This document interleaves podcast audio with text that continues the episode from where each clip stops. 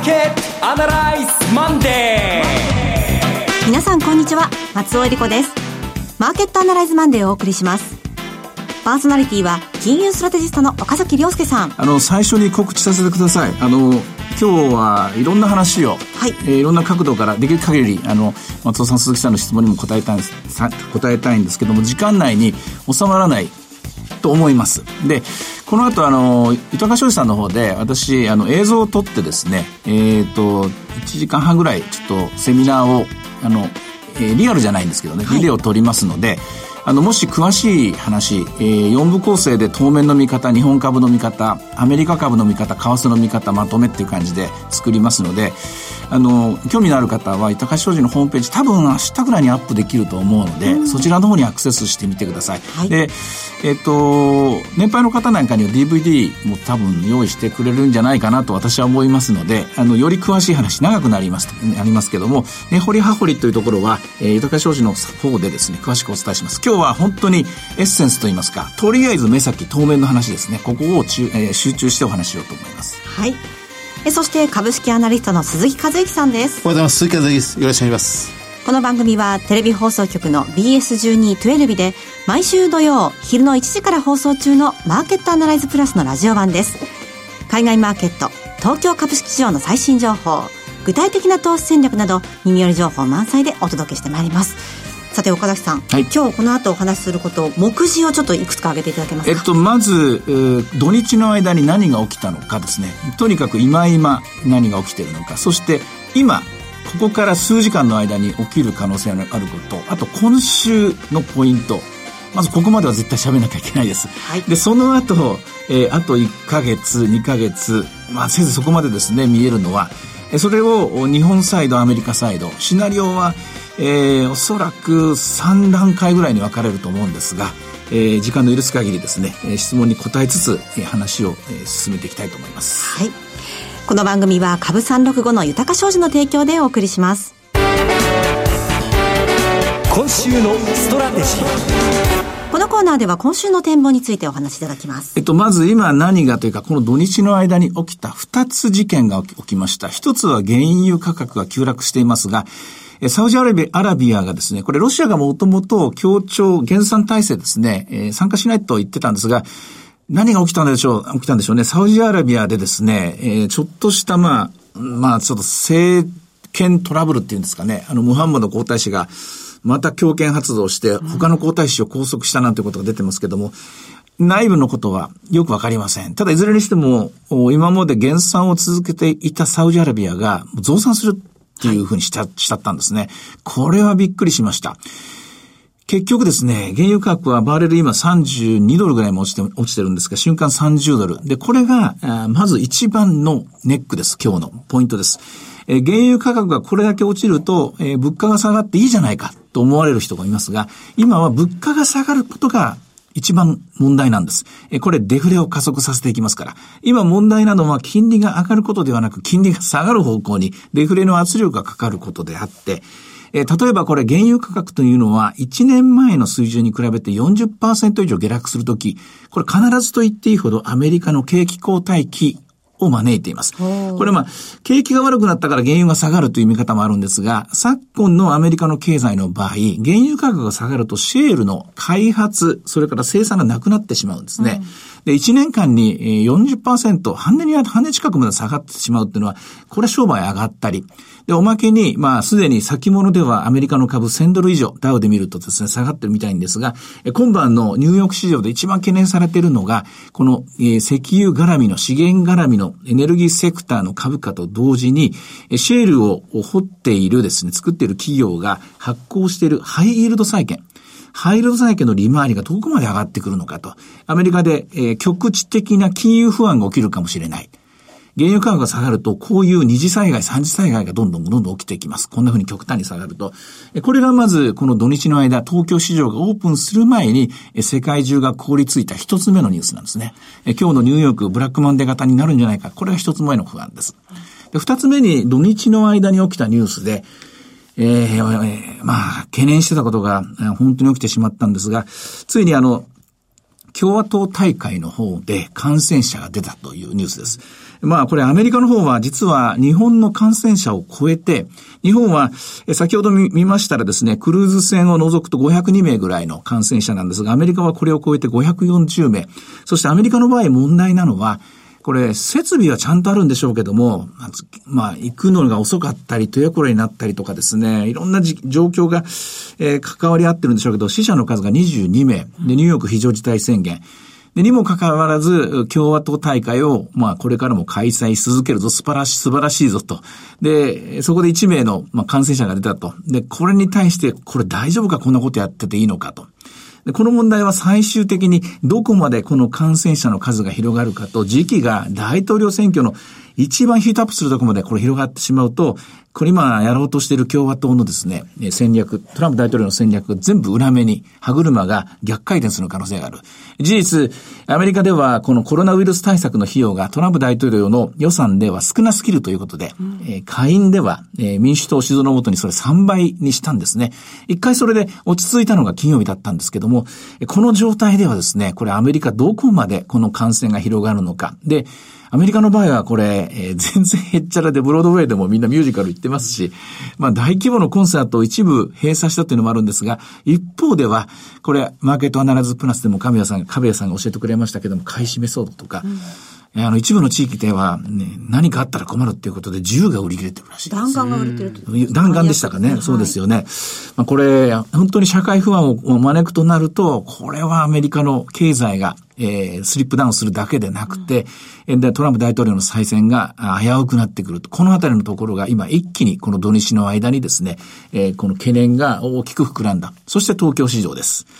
さて、東京市場、今のところ何パーぐらい下がってるんですかね？先週末に比べての。今で多分6%。6%ぐらいですか。ね、えっとですね、10%ぐらいまでは許容範囲というかあってもおかしくない。水準なんです、はい、なぜかというと、今週はですね、2020年3月切りのスペシャルコーテーション S q なんですよ。で2020年3月切り S q っていうのはこれ異常な S q のパターンで、どう異常かというと、先週金曜日の時点でもうすでにその前の S q、2月の S q から比べると、株価の方は13%ぐらい下がっていて、で、ボラティリティの方も19ポイントぐらい上がってたのかな。その、ボラ上、ボラ急上昇、価格急落という、えー、異常な S q なんですね、今回。で、今回のような異常な S q は、例えば、同時多発トレがあった2001年9月の、その翌月の10月の S q。例えばリーマンショックがあった2008年9月の S q、9月の S q から次の S q、10月の S q。あとはまあ、チャイナショックの後、あるいは米国債券ショックの後、いろいろあるんですが、揃って S q 値は1ヶ月前の S q と比べるとやっぱり10%ぐらい安くなってるんですよ。ですから、今回も同じようなパターンで、えー、大きく急落する S q に見えてきた。これ最大値は35%落ちたリーマンショックの時です。はいで、なんでこんなことが起きるのかというと、構造的な問題として、S q というのは、最低取引のロールオーバーのタイミングなんです。ロールオーバーっていうのは3月切りの先物を売って、えー、そして225銘柄、あるいはトピックスの現物の買いポジションを持ってた、これ改ざんと言うんですけども、この人たちは3月切りを買い戻して6月切りに今度売り直す。ロールオーバーをします。売り算の人は3月切りを売りながら現物を買ってるっていうポジションなんですが、これ今回この3月の S q を迎えるにあたって6月切りがものすごく今売られている。つまり3月から6月までさらに先安感が広がっている。こうなってしまうと改ざんを持っている人たちはこれ、3月を買い戻して6月に乗り換えようと思ったら6月はうんと安い。うんと安いんだったらこれは持たない方が良いわけです。はい、持たない方がいいってことはこの3月切りと同時にこの改ざんをもう消してしまった方がいい。取り消してしまった方がいい。え、改ざんの数字がちょっと正確な数字は、えー、と、先週末のところ見てないんですけども、おおよそ3400から4000億ぐらいと言われてるんです。4000億円ぐらいのこれ改ざんだけです。売り算はロールオーバーできます。なぜかというと、6月切りがさらに安くなってますから、これ6月切りを買いながら現物を買うというポジションが有利なわけなんで、売り算はどんどん増えていく。しかし改ざんはここでもう袋小路に入ってしまった。これリーマンショックの時がまさしくそうだったんですが、リーマンショックの場合は、えこれまあ12月切りから3月切りにロールオーバーできないんじゃないかっていうのがあったんですけどね、先物で言うと。で、話を戻しますけども、えこの3月、メジャー SQ なので先物のロールオーバーができないかもしれない。買いのロールオーバーができないかもしれない。買いのロールオーバーができないと、買い残のロールオーバーができない。買い残のロールオーバーができないと、4000億近くの売り物が出る。4000億近くの売り物が出た時に、これを支えてくれるのは、これは日銀しかいないわけです。日銀は連日5日間ありますけども、まあ、えー、月火水木で1000億ベースでいくと4000億で、ちょうどこれトントンです。はい。ですから、このトントンで、プラス他の個人とか事業法人、まあ事業法人は、えー、おそらく、まあ今回はまあおそらく自社株買いでしょうけれども、他の機関投資家とかヘッジファンドが売り物が出ると、その分だけ需給が合わなくなってくるので、えー、やはり10%ぐらいの売り物が今週出てもおかしくない。これが足元の日本株の動きです。ただ、今晩ニューヨークが始まるとまた違うストーリーが出てくるので、ひとまず東京の需給で言うとここまでです。うん一旦ここで、えー、松尾さんと鈴木さんの質問を聞きましょうか。はい。SQ のロールオーバーが問題ないと、大体その週の水曜日が一番、まあ、正念場なんてよく言われますが、目安はそれぐらいですか？いや、S q 値自体が今回は飛ぶと思います。S q 値自体が、つまり木曜日の大引けから S q つまり金曜日の寄り付きの値段がぶっ飛んでもおかしくないので、えこれまあ、3月切りでですね、買い持ちを持ってる人は、これはちょっと、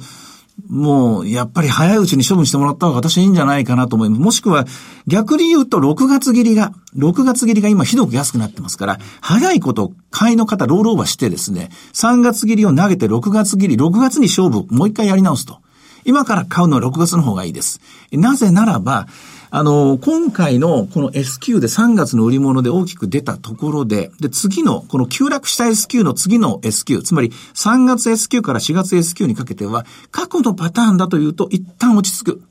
昇降状態になるケースが非常に多いんですよ。ですから、そういう意味では、3月はもう諦めてくださいと私は言いたいところなんですが、3月を諦めるざるを得ないんですが、逆に4月以降の6月切りに今買ってちょっとやられたという人は6月切りに早くロールオーバーした方がいい先物については、これがまあ一つ目のポイント。ただまあ、その先本当に大丈夫ですかっていうと、これは、えー、3月本決算を見てからになります。ひとまずは3月 S q から4月 S q と今の混乱の中での対応の仕方は、えー、これが、えー、最善の策かなと思うところです。うんあの今日の前場だけ見てますと、もう2万円は切ってしまうし、101円をつける時間もあった。はい、こういう時、まあ、ちょっとしたパニックなのかなとも思うんですけれども、ええ、これが少しまあ、和らぐというのは、いつ頃でしょうか？今日中にありますか？えっと、和らげるためには、まず日本銀行が介入すべきところです。えこれ、死の語の言わずにアメリカのですね、顔色なんか伺わずに、もう3%以上円高が進んでます。1週間の平均値で見れば、おそらく5%以上進んでます。これは堂々と介入していい。で、介入することで、市場の混乱を防ぐ。これは立派なコロナウイルス対策と同じです。えー、学校を休校にするよりも、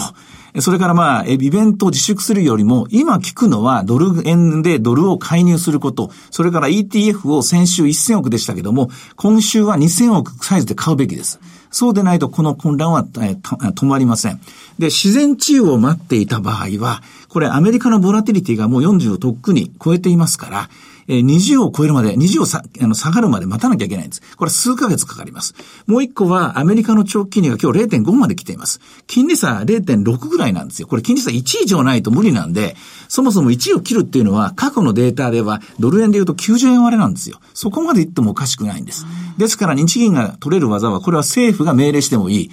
介入、ドル円でドルを介入すること、することと ETF を介入すること。それともう一個、これできればの話ですけども、早いことを証券会社並びに投資信託の運用会社に指示をして、中古型株の ETF を作るべきです。マザーズの ETF もありますけれども、これも、まあ、大きめのやつを作るわけです。もう今更ですね、トピックスの ETF やっててもこれ無理です。えー、今、日本株のボラテリティを下げるためには、中古型株のボラテリティを下げなきゃいけない。中古型株のボラテリティを下げるためには、日銀が中古型株の ETF に買いオペしなきゃいけない。しかしこれ、大きな ETF ないんですよ。サイズの大きな流動性のあるもの。これを、えー、団結してですね、証券会社と運用会社と日銀が、もう、日銀専用でも何でもいいから ETF を早く作る。そうすると市場の不安感はとりあえず収まると思います。うん今までパンデミックリスクとか、まあ、経済の影響ってことが全部コロナウイルスの関連で語られましたが、いよいよこの原油価格40割って、ハイルド債の金利が危ないということになってくると、金融リスクにもう直結し始めてるということになりますか？同時にまあ、長期金利が0.5ですから、これは世界の金融機関も、これ収益がなくなってしまいます。収益源、金利というキャリートレードで取れるものが消えて、残るのは信用リスクなっちだけになっちゃうんですよ。ますますもってこれは銀行の業務縮小の方向に行ってしまいます。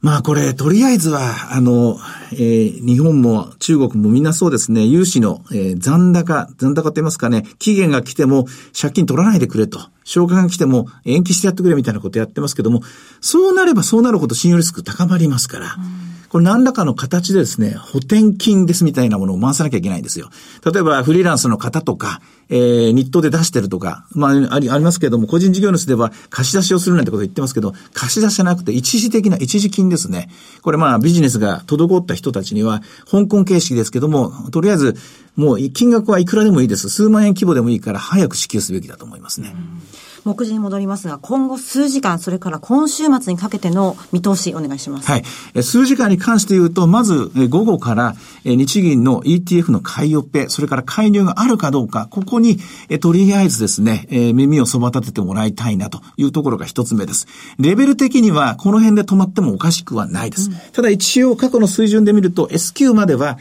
先週の金曜日に比べて10%以上の下落があってもおかしくありません。ですから、先週末が2万トンで700円ですから、まあそこからざっくり2000円ダウン、1万8000円台が出てもおかしくない。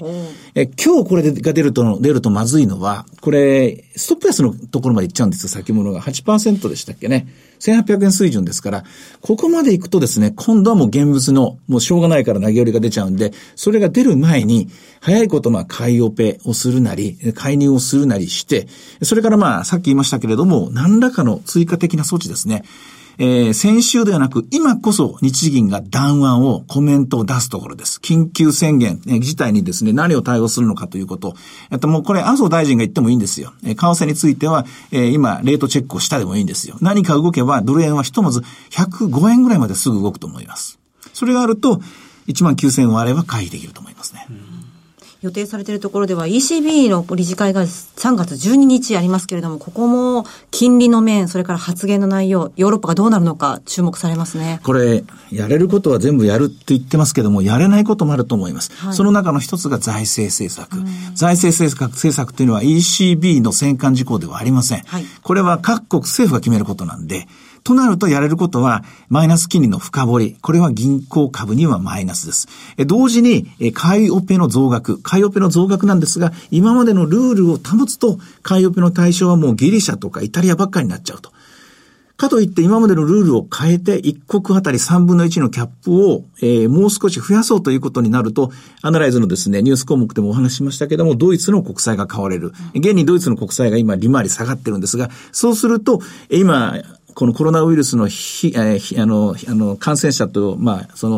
えー、ダメージが一番大きいですね、イタリアの債券が売られてしまうということにもなるんです。ハンドル難しいんですが、何もしないっていうのが一番いけないですね。はあ、さあ、では今日の株三六五の動きいかがでしょうか？あの、ちょっと、すみません。ちょ、あ、すみません。えっ、と、今1万9609円ですね。少し戻りつつあるところです。えー、とりあえずまだ、これは1万9000円を割れていません。寄り付き今日は2万円飛び飛びの39円から始まりました。うん、今週の為替どうでしょう？為替は100円まではあり得ると思います。はい、えー、一重にこれは日銀が介入するかどうかにかかっています。介入しなければ100円割れが起きると思います。はい。えさて、いろいろ展望していただきました。今週末土曜日には午後1時から放送します。マーケットアナライズプラスもぜひご覧ください。また、Facebook でも随時分析レポートします。以上、今週のストラテジーでした。マーケットアナライズマンデーでは、お知らせです。いつでも無料の放送局 BS1212 では、本日夜9時30分から京都の休日を放送します。京都への観光宿泊に世界的に関心が高まる中、洗練された和のラグジュアリーをテーマとした宿泊施設を中心に、周辺のグルメ、ショッピング、文化財などを紹介します。世界中の観光客を引きつけてやまない街、京都の魅力をたっぷりとご堪能ください。チャンネルの見方がわからない方は、視聴者相談センターへお電話ください。オペレーターが視聴方法をわかりやすくお教えします。03-5468-2122 03-5468-2122 BS12-12 視聴者相談センターまで。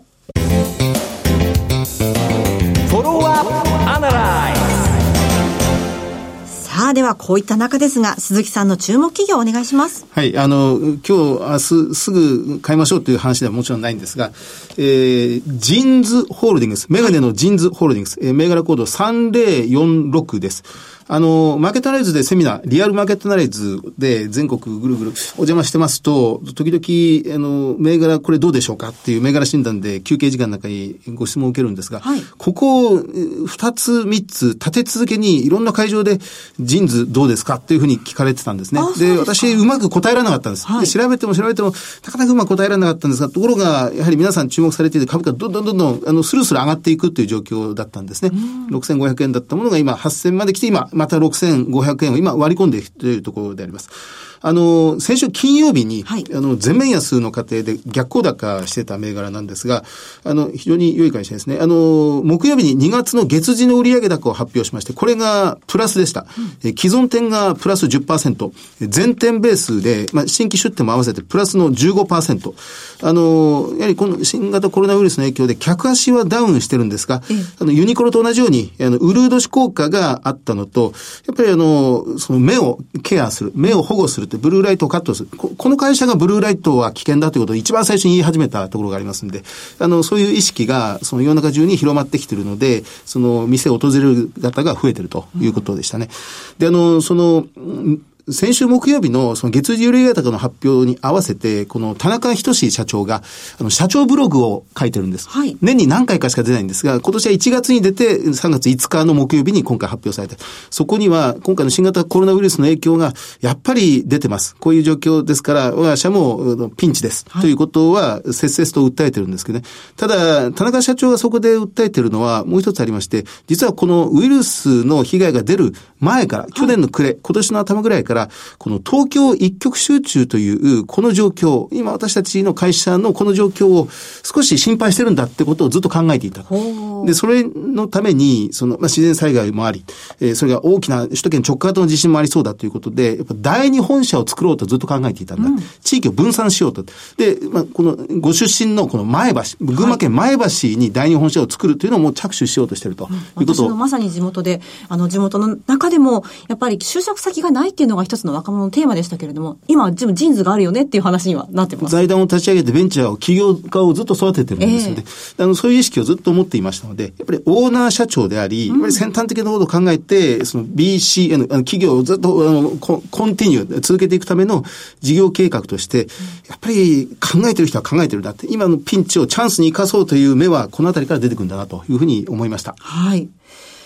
えー、さて、今日は本当にお伝えすることがいっぱいなんですけれども、岡崎さん、先ほど今週の取り組みを、あの、見通しを伺いました。はい、今後1ヶ月から2ヶ月のところ、手短に。